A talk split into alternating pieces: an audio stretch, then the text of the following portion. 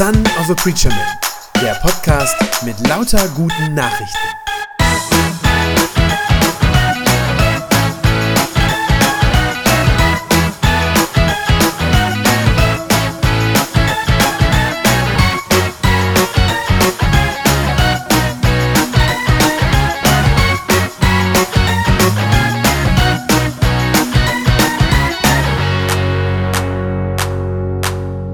Der Herr ist auferstanden. Er ist wahrhaftig auferstanden.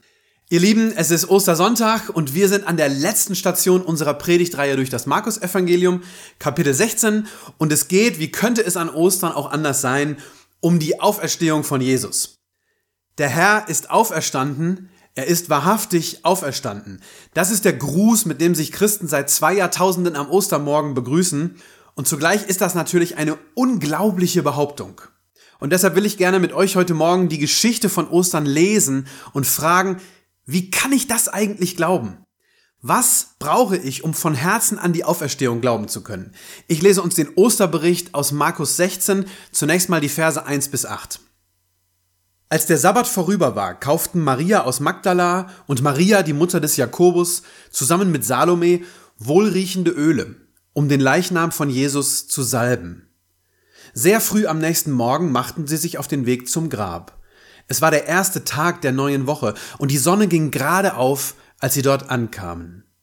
Unterwegs hatten sie zueinander gesagt, wer wird uns den Stein vom Eingang des Grabes wegwälzen? Und als sie jetzt davor standen, sahen sie, dass der Stein, ein großer, schwerer Stein, bereits weggerollt war. Sie betraten die Grabkammer und sahen dort auf der rechten Seite einen jungen Mann in einem weißen Gewand sitzen. Die Frauen erschraken. Er aber sagte zu ihnen, ihr braucht nicht zu erschrecken. Ihr sucht Jesus von Nazareth, den Gekreuzigten. Er ist auferstanden. Er ist nicht hier. Seht, da ist die Stelle, wo man ihn hingelegt hatte. Geht nun zu seinen Jüngern und sagt zu ihnen, auch zu Petrus, er geht euch nach Galiläa voraus. Dort werdet ihr ihn sehen, wie er es euch angekündigt hat. Zitternd vor Furcht und Entsetzen verließen die Frauen das Grab und liefen davon. Sie hatten solche Angst, dass sie niemand etwas von dem erzählten, was sie erlebt hatten. Was für ein grandioses Ende dieser bewegenden Geschichte von Jesus. Die Frauen gehen morgens traurig zum Grab von Jesus. Sie sind am Boden zerstört, völlig verheult. Alles hatten sie auf Jesus gesetzt. Sie waren ihm gefolgt, hatten ihm vertraut, hatten ihm geglaubt, als er von dem neuen Reich Gottes gesprochen hatte. Und jetzt war er tot. Mit einem Fingerschnipp von Pilatus einfach so hingerichtet. Und alles, was sie noch für ihn tun können, ist, dass sie seinen toten Körper mit Duftöl einreiben, damit der Leichengeruch ein bisschen überdeckt wird. Und dann kommen sie an das Grab und sehen das Unfassbare. Das Grab ist leer. Jesus ist weg. Und stattdessen sitzt da ein Engel und erzählt ihnen, dass Jesus den Tod besiegt hat und lebt. Was für ein schönes Ende. Im Kino würde man sich jetzt so ein Tränchen aus den Augen wischen und würde sich freuen, dass doch noch alles gut gegangen ist. Aber die Auferstehung ist nicht einfach das Happy End am Ende von einem Jesus-Film. So wie in vielen Actionfilmen, wo es zwischendurch so aussieht, als ob der Held schon tot ist, aber dann überlebt er doch noch irgendwie. So wie Nick Fury von den Avengers, der in Steve Rogers Apartment erschossen wird, aber hinterher wieder auftaucht. Nein, die Auferstehung ist viel krasser als das. Gott erweckt einen Menschen, der wirklich tot war, zu neuem Leben, das nie mehr endet. Gott macht aus dem finstersten Tod neues und sogar ewiges Leben. Das ist es, was an Ostern passiert. Das meint Auferstehung. Jesus ist der Erste, an dem dieses Wunder passiert ist. Und uns wird in der Bibel versprochen, wer an ihn glaubt, der wird genauso auferweckt werden wie er. Die Auferstehung ist kein Happy End. Sie ist gar kein Ende sondern sie ist der Anfang von etwas völlig Neuem. Sie ist der Anfang einer neuen Welt und der Beginn eines neuen Lebens für dich und mich. Und darum ist die Auferstehung von Jesus auch seit dem ersten Ostermorgen das Herzstück des christlichen Glaubens. Bis heute gilt, an der Auferstehung von Jesus entscheidet sich, ob unser Glaube wahr ist oder nicht. Wenn Jesus nicht von den Toten auferstanden ist, dann würde ich niemandem empfehlen, Christ zu werden. Im Gegenteil, wenn morgen klar und eindeutig bewiesen würde, dass das Grab von Jesus an diesem Ostermorgen noch voll war, das heißt, dass Jesus nicht auferstanden ist, dann würde ich meinen christlichen Glauben sofort aufgeben. Dann müsste ich sagen, sorry Leute, ich habe mich geirrt, es war alles Quatsch, was ich euch jemals erzählt habe. Aber wenn Jesus tatsächlich von den Toten auferstanden ist, dann ist er auch wirklich Herr über Leben und Tod. Und dann liegt mein Leben tatsächlich auch in seiner Hand. Und dann lohnt es sich, alles im Leben auf eine Karte, nämlich auf ihn zu setzen. Ihr Lieben, der christliche Glaube steht und fällt mit der Auferstehung von Jesus. Ohne Auferstehung ist unser Glaube nichts. Mit Auferstehung ist er alles. Wenn das so ist, dann stellt sich aber die Frage, kann man so eine Geschichte überhaupt für bare Münze nehmen? Ist das nicht eigentlich viel zu verrückt, viel zu unglaubwürdig? Auferstehung von den Toten. Ich meine, in einem Marvel-Film wäre das okay. Im Kino ist ja alles möglich. Aber bei so einer Comic-Verfilmung, da sagt ja auch keiner, dass ich das zur Grundlage für mein Leben machen soll. Wie kann ich also wissen, ob diese Geschichte von Jesus wirklich wahr ist und ich mein Leben darauf setzen kann? Ich finde es großartig, dass Gott schon an diesem ersten Ostermorgen alles tut, was nötig ist, um erst den Frauen und später dann auch den Jüngern zum Glauben zu helfen. Es sind zwei Dinge, die Gott tut in dieser Geschichte. Erstens, er räumt sachliche Zweifel an den Fakten aus. Er räumt sachliche Zweifel an den Fakten aus. Und zweitens, er begegnet ihnen persönlich, sodass sie ihn erleben können. Das erste, das erledigt der Engel. Er räumt die sachlichen Zweifel an den Fakten aus. Das ist mega wichtig. Denn natürlich wirft so ein leeres Grab Fragen auf, das ist doch klar. Und diese Fragen müssen geklärt und sie müssen verständlich und nachvollziehbar beantwortet werden. Denn sonst bleiben diese Zweifel an den Fakten ein dauerhaftes Hindernis für den Glauben. Dass das Grab von Jesus am Ostermorgen leer war, das ist historisch ziemlich gut belegt und es wird eigentlich kaum noch von Historikern bestritten.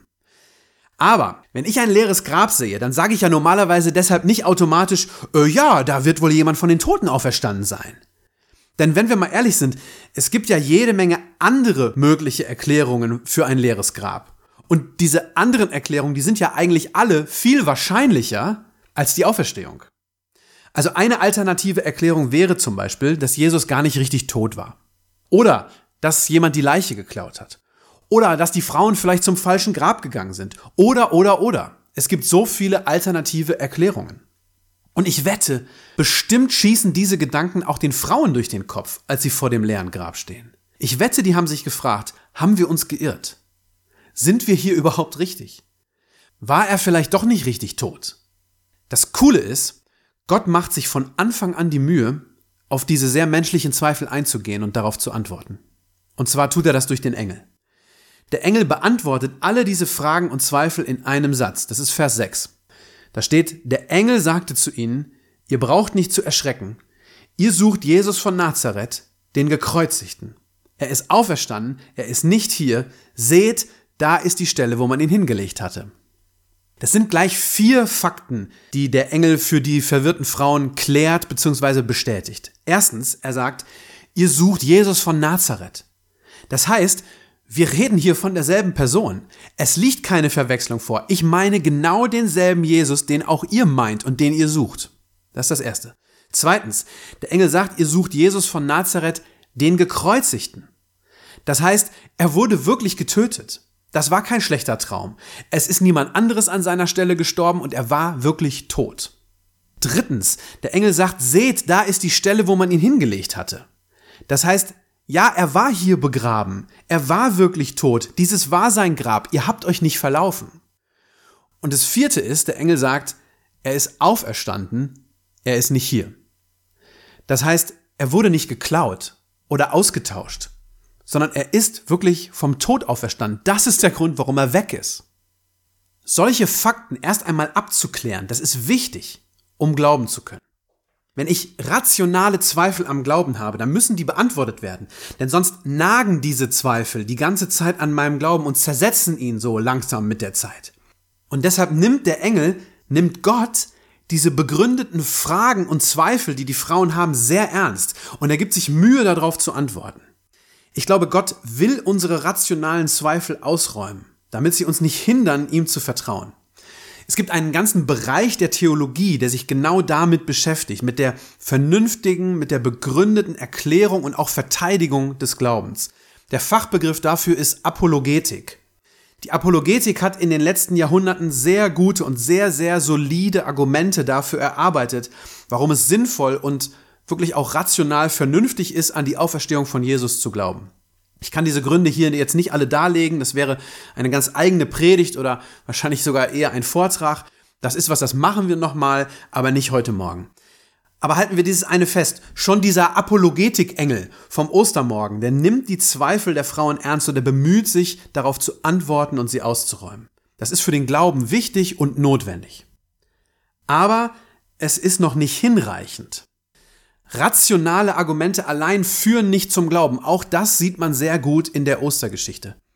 Denn wie reagieren die Frauen, nachdem der Engel diese gröbsten Glaubenshindernisse für sie aus dem Weg geräumt hat? Sagen sie, ach so, naja, dann Halleluja, der Herr ist auferstanden? Nein, sagen sie nicht. Vers 8 steht, zitternd vor Furcht und Entsetzen verließen die Frauen das Grab und liefen davon. Sie hatten solche Angst, dass sie niemandem etwas von dem erzählten, was sie erlebt hatten. Es wird nicht gesagt, dass die Frauen dem Engel nicht glauben, aber sie sind eben auch noch nicht voll überzeugt. Die allerersten, die anfänglichen rationalen Zweifel der Frauen, die waren vielleicht jetzt ausgeräumt. Aber das führt nicht dazu, dass sie sofort mit vollem Herzen von der Auferstehung reden und daran glauben, sondern sie sind immer noch erschrocken und verstört. Und den übrigen Jüngern, das steht ein paar Verse weiter hinten, denen geht's mindestens genauso. Das alles ändert sich erst, als Jesus selber zu ihnen kommt. Ich lese uns noch ein paar weitere Verse aus Markus 16, nämlich die Verse 9 bis 14. Nach seiner Auferstehung am frühen Morgen des ersten Wochentages erschien Jesus zuerst Maria aus Magdala, aus der er sieben Dämonen ausgetrieben hatte. Sie ging zu denen, die mit ihm zusammen gewesen waren und die nun weinten und trauerten und berichtete ihnen, dass er lebe und dass sie ihn gesehen habe, doch sie glaubten ihr nicht. Danach erschien er zwei von ihnen in einer anderen Gestalt, als sie zu einem Ort auf dem Lande unterwegs waren. Sie kehrten zurück und berichteten es den anderen, doch auch ihnen glaubten sie nicht. Schließlich erschien er den Elf, während sie bei Tisch waren. Er hielt ihnen ihren Unglauben und ihre Uneinsichtigkeit vor und wies sie zurecht, weil sie denen nicht hatten glauben wollen, die ihn nach seiner Auferstehung gesehen hatten. Um wirklich aus vollem Herzen an die Auferstehung glauben zu können und wirklich überzeugt zu sein, da braucht es mehr als nur ein paar gute Sachargumente. Es braucht die ganz persönliche Begegnung mit dem Auferstandenen, mit Jesus. Maria erzählt den anderen erst von der Auferstehung, nachdem Jesus zu ihr gekommen ist. Die zwei Jünger auf dem Weg nach Emmaus sind erst überzeugt, nachdem Jesus ein Stück mit ihnen zusammen gewandert ist. Und die ganze restliche Jüngermannschaft kann es erst glauben, als Jesus abends selber vor ihnen steht. Es ist diese persönliche Begegnung mit dem auferstandenen Jesus, die alles verändert und die dazu führt, dass Menschen wirklich glauben können. Das ist es, was letztlich zählt. Argumente für den Glauben sind gut und sind notwendig und Gott nimmt unsere rationalen Fragen, die wir haben, sehr ernst. Aber wirklich glauben kann man die Auferstehung erst, wenn man Jesus persönlich begegnet ist. Das ist das eine, was mich glauben lässt. Jesus weiß das und deshalb macht er sich auch diese Mühe und kommt zu jedem von ihnen einzeln. Erst zu Maria, dann zu den zwei Jüngern auf Wanderschaft, dann zu seinen übrigen Freunden. Und die Bibel erzählt, dass er das 40 Tage lang tut. 40 Tage lang kommt er wieder und wieder zu seinen Jüngern, damit sie ihm glauben können. Sogar noch einmal extra zu Thomas, dem Zweifler, damit auch der glauben kann. So ist Jesus. Jedem einzelnen Menschen will er persönlich begegnen. Er wünscht sich das, dass jeder an ihn glauben kann. Wie ist das bei dir? Ist dir Jesus schon so begegnet? Hast du ihn erlebt in so einer Weise, dass du weißt, er ist wirklich auferstanden, er lebt? Wenn nicht, dann mach dich auf die Suche nach ihm, so wie die Frauen das am Ostermorgen gemacht haben. Die haben auch nicht viel erwartet, als sie auf dem Weg zum Grab waren. Sie haben damit gerechnet, nur eine Leiche dort zu finden. Aber dann haben sie den Auferstandenen gesehen, den Herrn über Leben und Tod ihren Gott. So kann es einem gehen, wenn man sich auf die Suche nach Jesus macht. Das haben die Frauen erlebt und bis heute finden immer noch viele Menschen auf diese Weise zum Glauben. Dass sie nämlich erst kaum etwas erwarten vom christlichen Glauben. Dass sie zunächst vor allem Zweifel haben und harte Fragen, ob das alles überhaupt so sein kann, wie das in der Bibel erzählt wird. Aber dann treffen sie vielleicht auf jemanden, der ihnen erzählt, dass das nicht alles nur tröstliche Märchen von früher sind und dass es gute Gründe gibt, die für den Glauben sprechen. Und dann fangen sie an zu überlegen, ob da vielleicht doch was dran sein könnte. Fangen an, an ihren Zweifeln zu zweifeln. Und dann kommt dieser Moment, in dem auf einmal Jesus zu ihnen kommt. Ganz persönlich. Dann dürfen sie ihn mit dem Herzen sehen, seine Berührung fühlen, seine Stimme hören. Und dann können sie gar nicht mehr anders, als ihm von Herzen zu glauben. Wenn es dir geht, wie es anfangs in der Geschichte den Frauen und auch den Jüngern ging, dass du vor allem Zweifel in dir hast, dann mach dich auf die Suche nach Jesus. Bohr weiter. Frag nach Gründen, nach Argumenten für den Glauben. Ich sag dir, es gibt sie. Es gibt gute Argumente. Aber vor allem bitte Jesus darum, dass er auch zu dir kommt, dass er dir begegnet. Sag ihm, dass du ihn brauchst und dass du ihm gerne glauben möchtest und bitte ihn, dass er dir so einen Osterglauben schenkt. Und wenn dir Jesus schon begegnet ist, wenn du in deinem Herzen das schon weißt, dass er lebt, dann mach's doch so wie dieser Engel und wie später dann auch die Jünger, dann erzähl anderen von deinem Glauben. Vielleicht kannst du ja der entscheidende Anstoß sein, damit dein Nachbar, deine Freundin, dein Arbeitskollege auch zu diesem wunderschönen und zugleich wahren Osterglauben findet. Lasst uns zusammen beten. Jesus, danke, dass du lebst. Danke, dass du den Tod überwunden hast und auferstanden bist und dass ich deshalb weiß, dass auch ich leben werde. Danke auch, dass du dir solche Mühe mit mir machst, dass du mir geholfen hast, Antworten auf meine bohrenden Fragen zu finden, dass du mir Menschen geschickt hast, die mir authentisch, glaubhaft und überzeugend von dir erzählt haben. Und danke, dass du mir ganz persönlich begegnet bist. Lass mich jeden Tag meines Lebens voller Hoffnung sein, weil du lebst und hilf mir, anderen davon zu erzählen, was für ein großer, wunderbarer und liebevoller Gott du bist. Jesus, du bist alles für mich.